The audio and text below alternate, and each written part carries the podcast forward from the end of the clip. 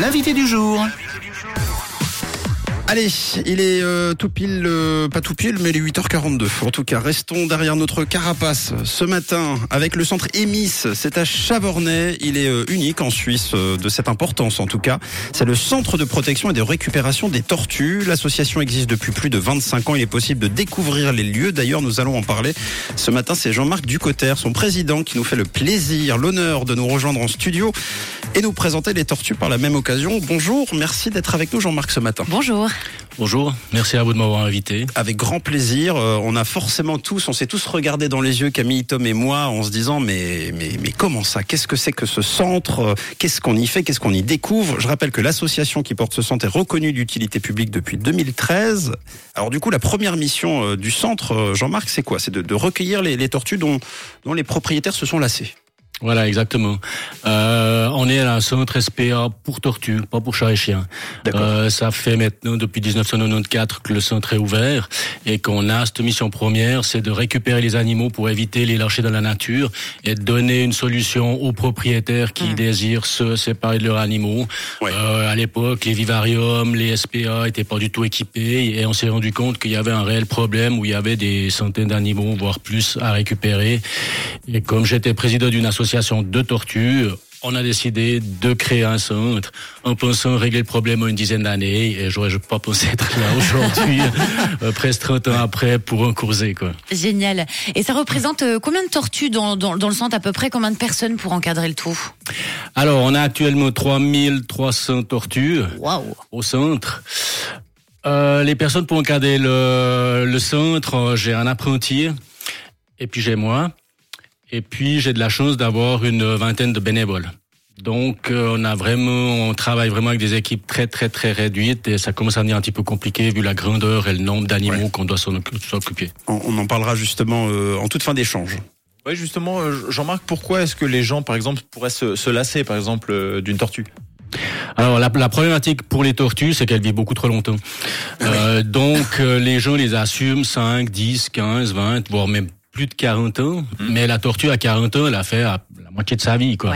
Donc euh, les gens partent en MS ou les gens déménagent, les gens se divorcent, euh, ils ont plus de jardin, ils ont plus de conditions adéquates et ils cherchent une solution pour leur tortue qui va vivre encore plusieurs plusieurs dizaines d'années. Et quels sont les risques justement de laisser une, une tortue, par exemple, euh, dans la nature? Est-ce qu'il y a des risques environnementaux? Est-ce qu'il y a des risques pour la tortue, pour, pour d'autres choses? Alors il y a plusieurs risques. Au début, c'est déjà euh, une question d'éthique, c'est un lâcher d'animaux exotiques de la nature, mm. donc ça c'est vraiment prohibé. Mm. Euh, un risque important, c'est d'amener des parasites et différentes maladies, et puis de prendre la niche écologique de notre tortue indigène suisse, qui est très très rare. Et si on met beaucoup d'animaux exotiques dans le milieu, eh ben effectivement on va perturber ces milieux-là et ça viendra très compliqué. Quoi. Oui, justement, on sait qu'il existe une multitude de variétés de tortues. Quelles sont les plus répandues en Suisse en tout cas celle que vous retrouvez le plus ou qu'on vous amène le plus? Il y, a, il y a environ 360 espèces de tortues différentes dans le monde. Euh, au centre, on en a 80 espèces, 80 plutôt espèces. Et puis, euh, la majorité des tortues qu'on nous amène, c'est des tortues aquatiques mmh. euh, qui viennent euh, des États-Unis. Il y a des gros centres d'élevage aux États-Unis. Mmh. Et maintenant, les tortues commencent à venir d'Asie et de Chine, euh, puisqu'on a une réglementation qui interdit une des espèces des États-Unis pour venir. On a aussi beaucoup beaucoup de tortues terrestres et puis les tortues terrestres posent un gros problème puisque euh, elles vivent très longtemps et puis elles ont besoin de beaucoup plus de place pour euh, pour vivre et c'est pour ça que nous on a dû stopper euh, l'accueil des tortues terrestres en tout cas pour minimum une année pour diminuer les densités d'animaux dans les parcs. Alors tu l'as dit, hein, elles vivent extrêmement longtemps ces tortues. Vous les accompagnez combien de temps et en quoi consiste l'accompagnement justement? Alors au centre, les tortues qui arrivent au centre, euh, le, le, but c'est d'essayer de trouver une place et puis de les replacer chez des particuliers qui ont fait des installations adéquates, qui sont responsabilisés et qui ont envie d'avoir des animaux pendant plusieurs dizaines d'années. Les autres tortues, elles vont rester au centre.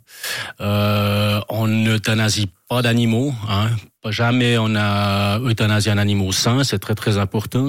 Euh, on a une éthique par rapport à ça, mais ce qui fait que maintenant, ben, on a des milliers d'animaux au centre qui vont rester de nombreuses années.